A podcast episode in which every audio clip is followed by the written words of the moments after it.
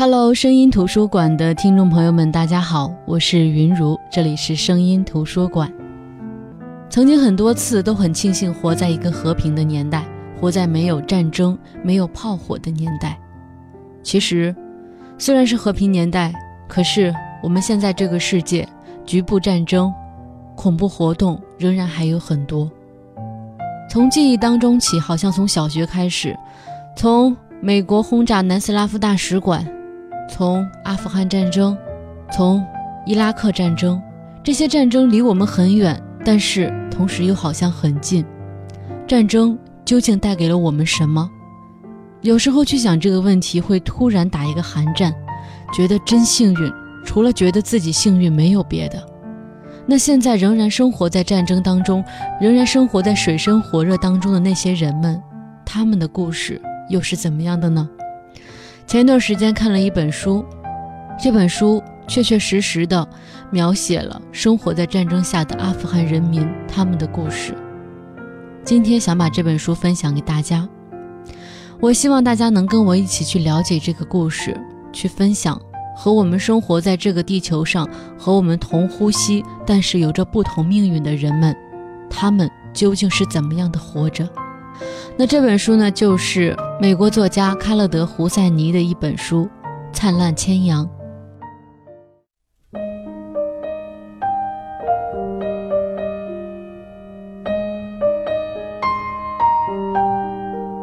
作者开勒德·胡塞尼，一九六五年出生在喀布尔，后随父亲逃亡美国。他毕业于加州大学圣地亚哥医学院，现在是居住在加州，来进行医学职业。他的第一本小说是我们非常熟悉的《追风筝的人》。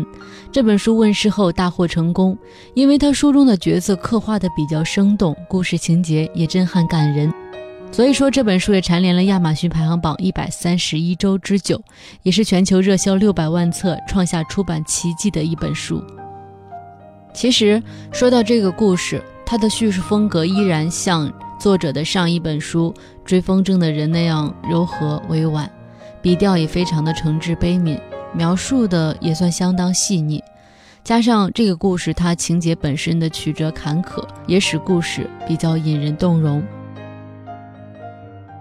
作者胡塞尼生于阿富汗，后来举家逃到美国，他的本职是医生，所以说我发现医生和作家这两种身份常常能够兼具在一个人的身上，而且文风有共同的特质，那就是逻辑清晰。善于在故事当中布局伏笔。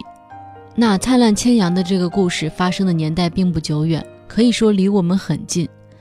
主人公玛丽亚姆出生在一九五九年，而另外一个女孩莱拉出生在七十年代末。这个故事的讲述一直延续到二零零三年，但是不知道为什么，虽然说从年份上距离我们并不遥远，可是你在读着的过程当中，总会恍惚的让我们产生距离感。生存于同样的世界，仿佛一半海水，一半火焰。战争、爆炸、袭击、冲突、政权更迭、难民营、对妇女的压迫制度、饥饿、颠沛流离，这些让我想到欧洲革命，或者说是我们国家在抗战期间充满历史创伤感的字眼。这些东西怎么会这么频繁地出现在我们现在同处在一个时代的某一个地方？在这个各国争相发展的蓬勃时代，怎么还会有那么多人时刻受到毁灭的威胁？那么多女人困于古老落后的制度，这些都让我在这个故事读完之后感到错愕，在阅读当中感受到从电视新闻里远远体会不到的真实的残酷。主人公玛里亚姆是阿富汗一个有钱人的私生女，她和母亲被安置在乡下。一间比较破旧的泥屋里生活，他的父亲拥有三个妻子和十个子女。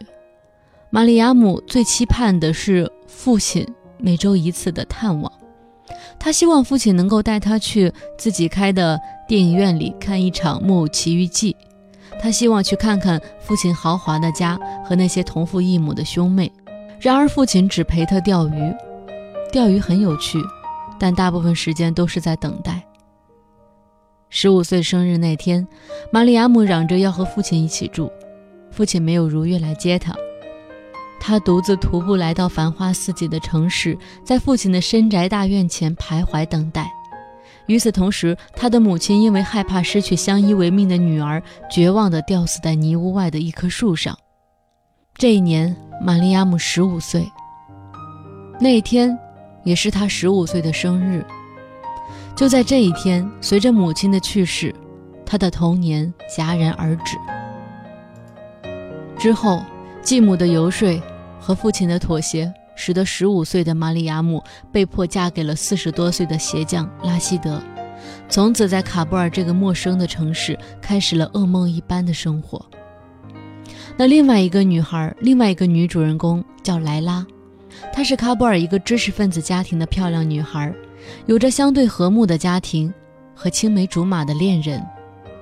而战争摧毁了这座城市，一颗炸弹夺去了他的双亲。他的恋人塔里克一家逃亡他乡，他脑海当中最后的幸福是在和他的恋人塔里克出尝禁果的那个下午。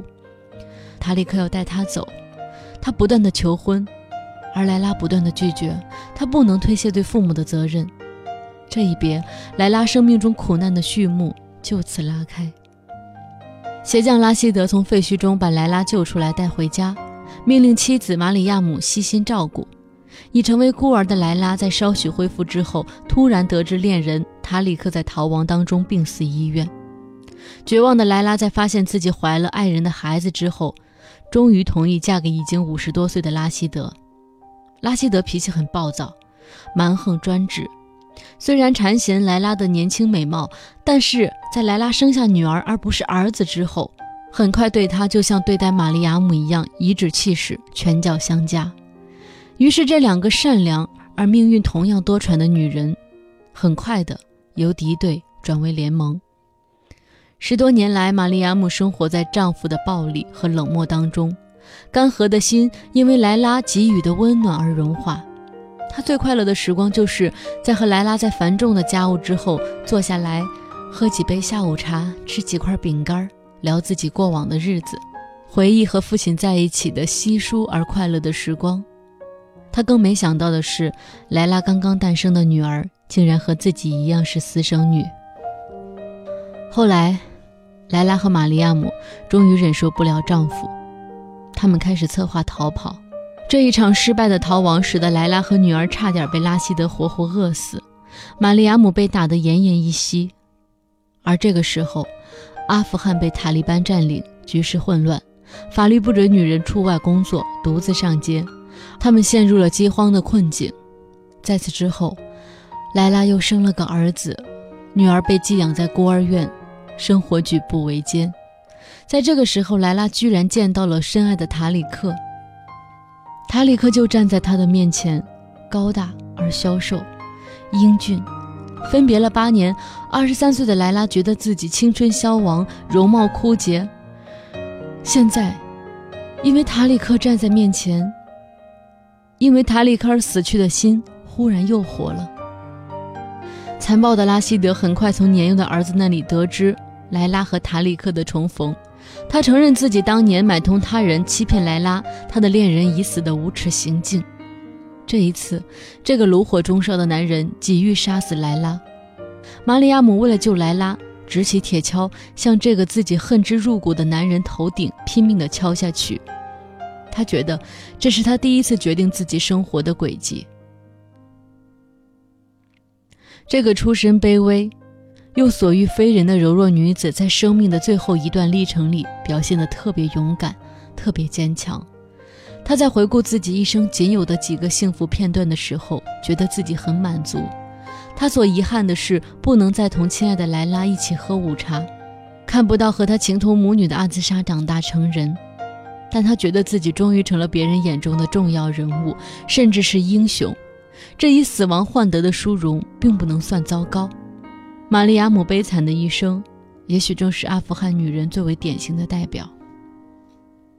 现在那个老头死了，他、玛利亚姆、莱卡，还有两个孩子，准备远走高飞，和塔里克一块儿去一个没有战争的地方。可是，第二天早上，玛利亚姆做了一个决定，他不打算跟着莱卡一起走，他要留下来独自承担这一切。一生被人歧视、看不起的玛利亚姆，最后用自己的生命换取了莱拉的将来。看这段的时候，不禁在感慨：看玛利亚姆的一生，就是在受苦受难中痛苦了一生，被世人折磨了一生。他没有出去过任何地方，甚至没有一株植物的一生那么幸福。现在。我好像领略了，当我们在新闻里看到阿富汗的塔利班肆虐、美国的轰炸炸死平民的新闻之后，其实，在那一刻，你才会清晰地认识到，就在这种时刻，在地球的另外一个城市阿富汗，有成千上万的人正在受苦，正在失去生命。而生命到底是为了什么？只是不小心存在地球上的一种动物吗？那为什么要给我们思想？让我们知道世界有多么不公平，世间有多么悲惨吗？真的，如果真的只是地球的一种生物不小心存在了这里，未来去哪里呢？地球一个星球为什么长出人类来？为什么人不是铁的，不是机器人，那样就可以没有思想，没有痛苦，没有生死，没有失去或者获得，最终没有悲伤？好的，这里是声音图书馆，我是云如。接下来先来听一小段歌曲，歌曲之后我们接着进入声音图书馆，一起分享美国作家卡勒德·胡塞尼的这本《灿烂千阳》。如果有一天我能够拥有一个大果园，我愿放下所有追求，做个农夫去种田。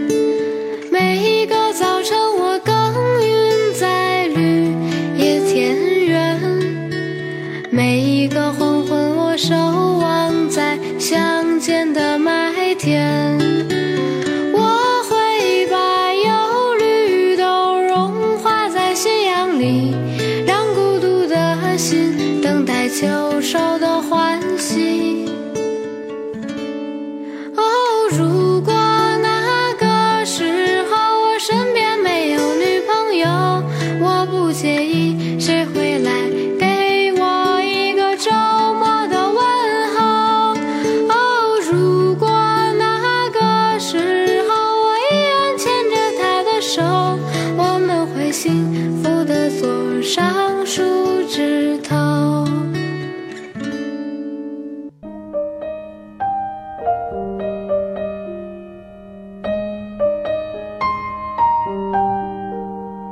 我是云如，这里是声音图书馆。今天跟大家分享的这本书呢，是卡勒德·胡塞尼的《灿烂千阳》。看《灿烂千阳》这本书，几乎是一气呵成。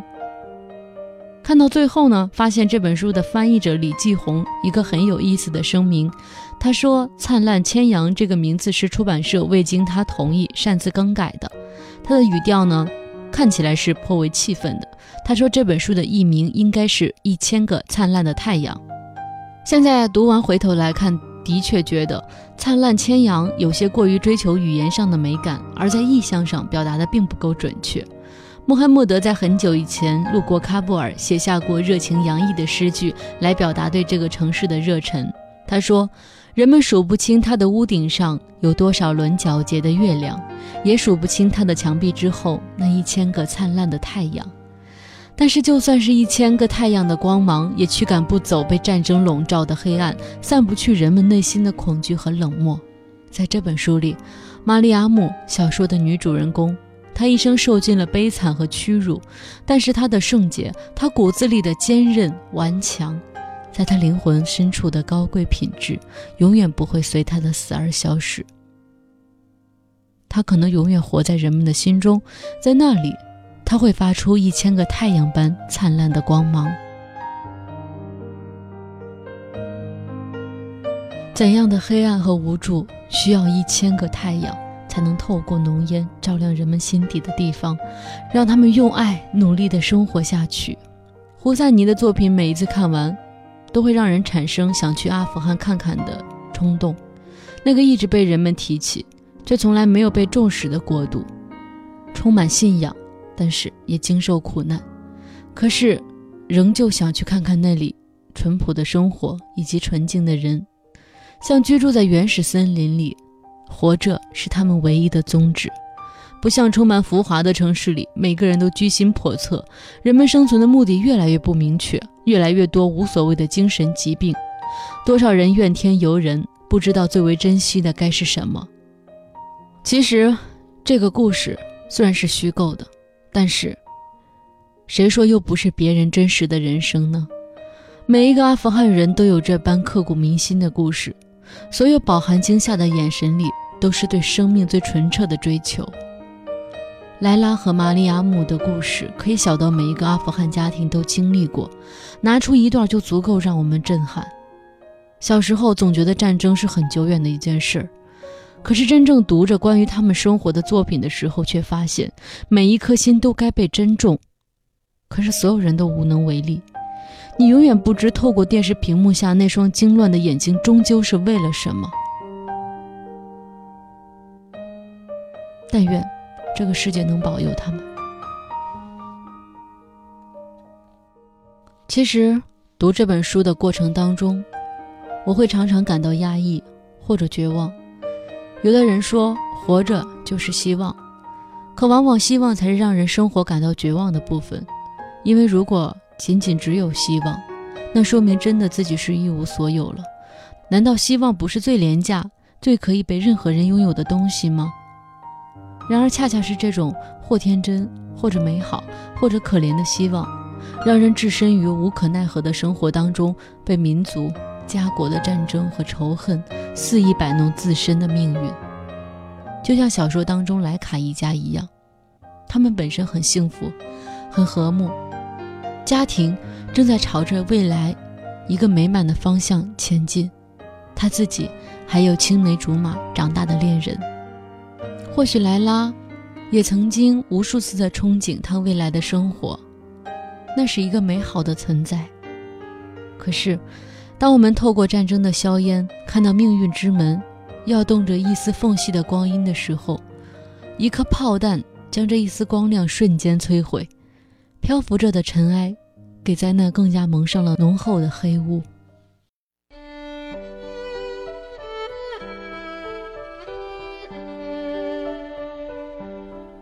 顾城曾经在一代人当中写道：“黑夜给了我黑色的眼睛，我却用它寻找光明。”我想，这句话最适合经历浩劫的人们。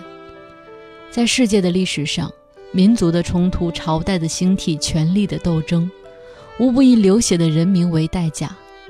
而在这样的年代，活着的意义不仅仅在于希望，更在于活着，坚定的活着，坚强的活着。蝼蚁虽微，微而有之；蚕蛹虽富，破茧化蝶。当生命被摧残，当希望被扼杀，剩下的就是活着的勇气，是灵魂的觉醒，是渴求光明、探索真谛的顿悟。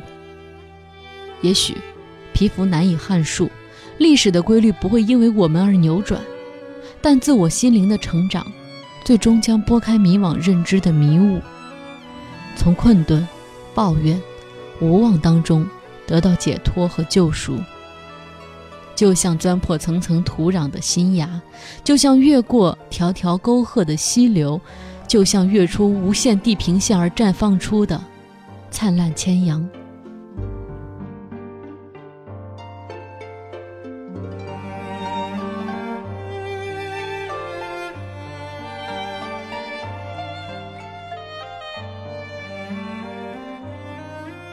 直到看到这本《灿烂千阳》，我们才会突然意识到，就在我们这个时刻，很远的陌生国度，有两个虚构的女子以及成千上万真实的女人正在受苦，因为文字铺排出的场景如此的逼真，女人的面目如此的清晰，困难被写得如此的详实，以至于我们不得不感慨万分。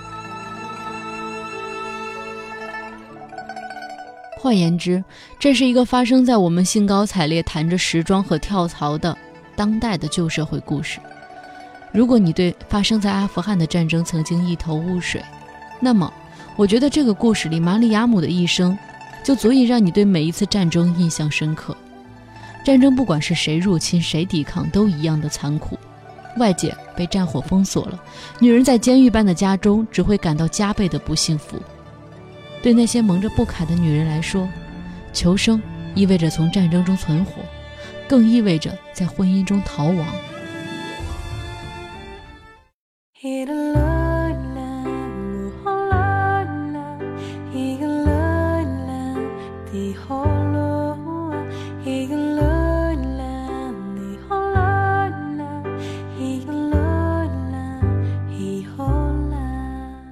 好的，这就是今天声音图书馆的全部内容。今天跟大家分享的是美国作家卡勒德·胡赛尼的《灿烂千阳》。很喜欢胡赛尼的这本小说，最后想用那两句话来结尾：人们数不清他的屋顶上有多少轮皎洁的明月，也数不清他的墙壁之后那一千个灿烂的太阳。又想起几年前看到的新闻，是阿富汗某处遭受恐击的镜头，伤者奄奄与病床，哀伤的神情。又会想起一千个太阳的灿烂，什么时候才能洒落到这个多灾多难的国家？好的，我是云如，这里是声音图书馆，我们明天再见，各位晚安。